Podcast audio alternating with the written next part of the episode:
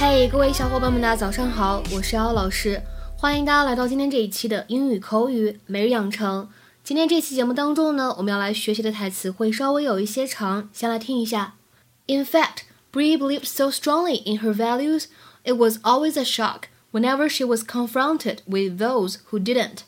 In fact, Bree believed so strongly in her values, it was always a shock whenever she was confronted with those who didn't.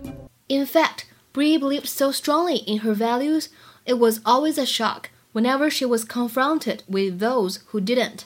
实际上，Bree 对她的这个传统价值观看得太重了，以至于当她碰到不遵循这些价值观的人的时候呢，都会觉得非常的震惊。In fact, Bree believed so strongly in her values it was always a shock whenever she was confronted with those who didn't. In fact, Bree believed so strongly in her values, it was always a shock whenever she was confronted with those who didn't。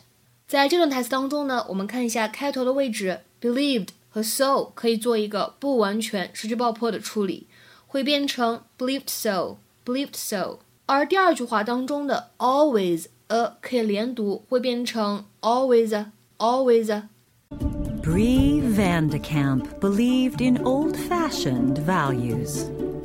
Things like respect for God, the importance of family, and love of country.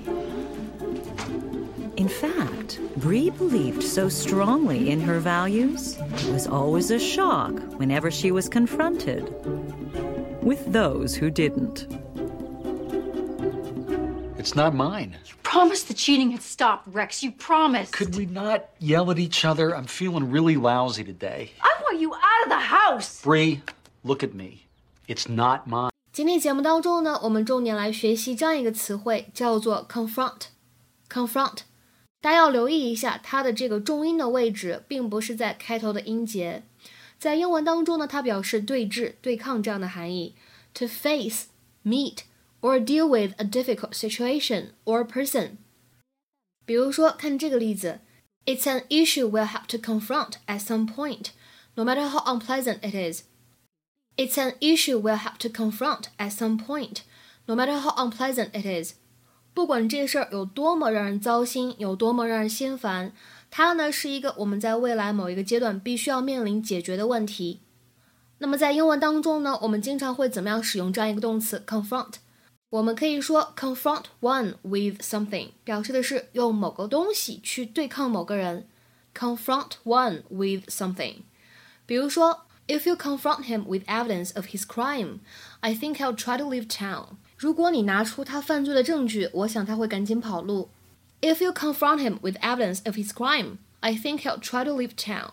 那么，如果像我们今天视频当中一样，使用这样一个被动语态 passive voice，一般会怎么样来搭配呢？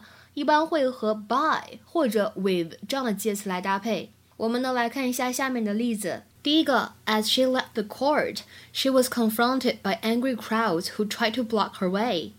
当她离开法庭的时候，她被一群愤怒的人团团围住，无法脱身。As she left the court, she was confronted by angry crowds who tried to block her way. 再比如说，看下面这个例子，I thought I would remain calm, but when I was confronted by the TV camera, I became very nervous. 在这里，这个介词可以用 by，也可以用 with 来进行替换。I thought I would remain calm, but when I was confronted with the TV camera, I became very nervous. 我原以为我会保持冷静，但是呢，当我面对摄影机的时候呢，我一下子变得特别的紧张。在今天视频当中呢，还有一段话值得我们来学习。啊，这里呢，男主角 Rex 他说：“I'm feeling really lousy today. I'm feeling really lousy today. I'm feeling really lousy today. 我今天呢已经够呛了，我今天已经够不爽的了，我今天已经够不开心的了。 这个 lousy 这个单词呢，在口语当中会用，特别生活化，就是 very bad 这个意思。比如说 a lousy film 就是一部特别差劲的电影，一部烂片。a lousy film。那么再比如说，I had a lousy weekend，我过了一个特别惨的周末。I had a lousy weekend。今天的话呢，请各位同学尝试翻译下面这个句子，并留言在文章的留言区。警方把证人陈述摆在了 Wilson 面前。警方把证人陈述摆在了 Wilson 面前。这样一个句子应该如何使用动词 confront 来造句呢？期待各位同学的踊跃发言。我们今天这期节目呢，就先讲到这里了，拜拜。